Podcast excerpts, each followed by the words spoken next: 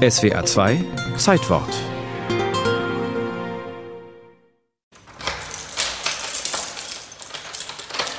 Das Magazin des Museums für Kommunikation in Berlin. Doppelt gesichert und verschlossen. Denn dahinter lagern wahre Schätze. Unter anderem das allererste deutsche Telefonbuch. Claudia Löst kurbelt die schweren Regale zur Seite. Sie ist die Leiterin der Museumsbibliothek. Im Magazin ist es kühl, archivarische 18 Grad. So, genau, wir stehen jetzt hier vor den Berliner Telefonbüchern von 1881 bis 1948.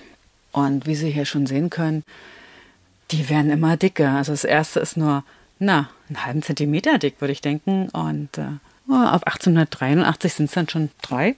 Das erste deutsche Telefonbuch war noch nicht der dicke Wälzer, den wir heute kennen, sondern ein Heft im DIN A5-Format.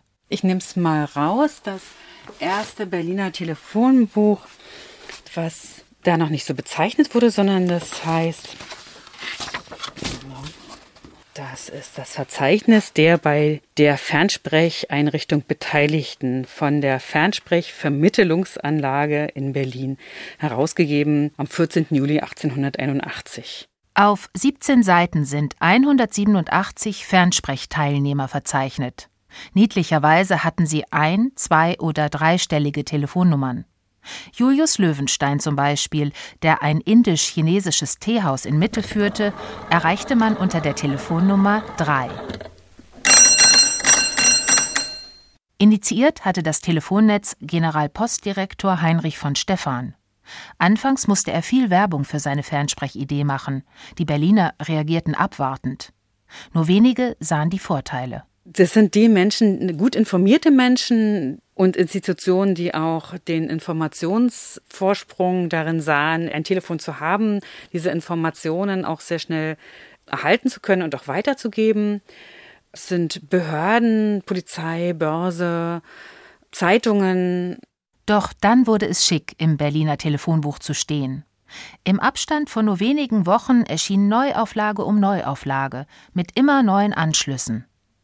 Bald darauf bekamen auch alle anderen deutschen Großstädte ein Fernsprechnetz.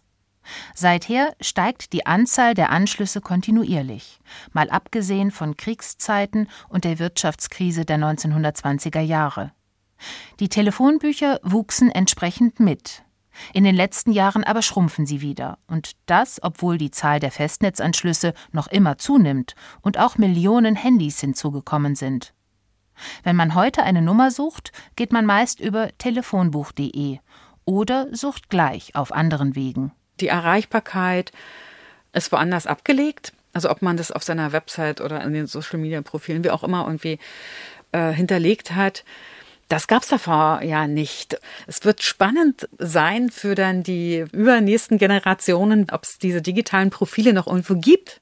Ein Telefonbuch hingegen hält etwas fest, auf Papier, einen Familiennamen, eine Adresse und eine Rufnummer, auch wenn alte Telefonbücher meist ins Altpapier wandern. Das war früher übrigens auch so. Deshalb ist das erste deutsche Telefonbuch ja auch nur in einer einzigen Ausgabe erhalten geblieben. Es war einfach auch ein Verbrauchswerk. Man musste also in den späteren Jahren auf jeden Fall das alte Telefonbuch abgeben, um das neue zu erhalten. Warum soll man das aufheben? Es gibt ja jedes Jahr neue. Nur ein Exemplar ist geblieben. Klar, dass das sicher verwahrt wird.